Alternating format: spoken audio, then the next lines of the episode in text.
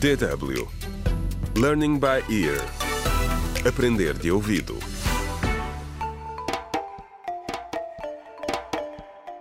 Contra o crime. Olá, bem-vindos ao vigésimo episódio do audiolivro Contra o Crime. O desafio do plástico, escrito por James Mohand. No episódio anterior, os ânimos exaltaram-se na manifestação organizada pelos vendedores do mercado.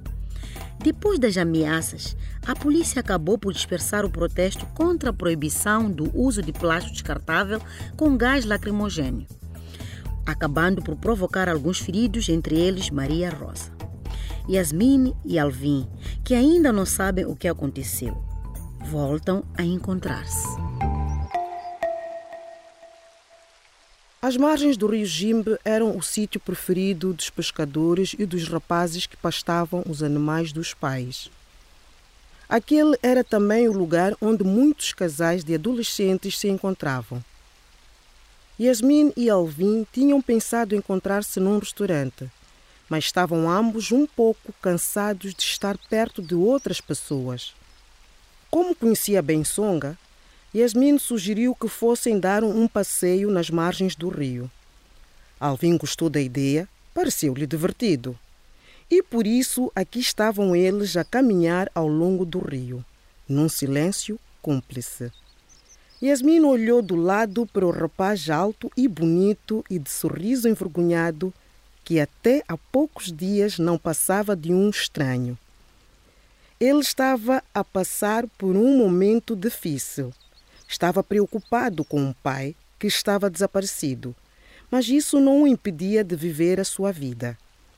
Yasmin lembrou-se de como tinha sido cavalheiro quando a encontrou na universidade, encharcada dos pés à cabeça, como a tinha acolhido no seu quarto sem lhe faltar nunca ao respeito.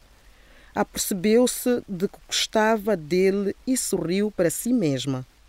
Sem pensar, encostou-se e beijou-o na bochecha. Alvin foi apanhado de surpresa. Ficou curado e paralisado. Oh, o que foi este beijo? Perguntou ele. Yasmin ficou envergonhada. Des desculpa, disse a gaguejar. Eu. Eu pensei que também gostavas gostavas de mim. Durante muito tempo, ele ficou a olhá-la nos olhos, sem dizer uma palavra. Ela voltou a pedir desculpas, mas depois Alvin sorriu envergonhado e beijou-a nos lábios. Ai, tu não sabes há quanto tempo eu quero dizer-te que gosto de ti, disse ele sem fôlego. Que alívio! Suspirou Yasmin. O sentimento era mútuo. Ela ainda estava a processar tudo o que tinha acontecido quando o seu telefone tocou. Era a porta-voz do mercado. Venha depressa! Depressa! A Maria Rosa ficou ferida numa manifestação na Praça do Governador. Alvin e Yasmin correram para a praça de táxis. Contra o crime.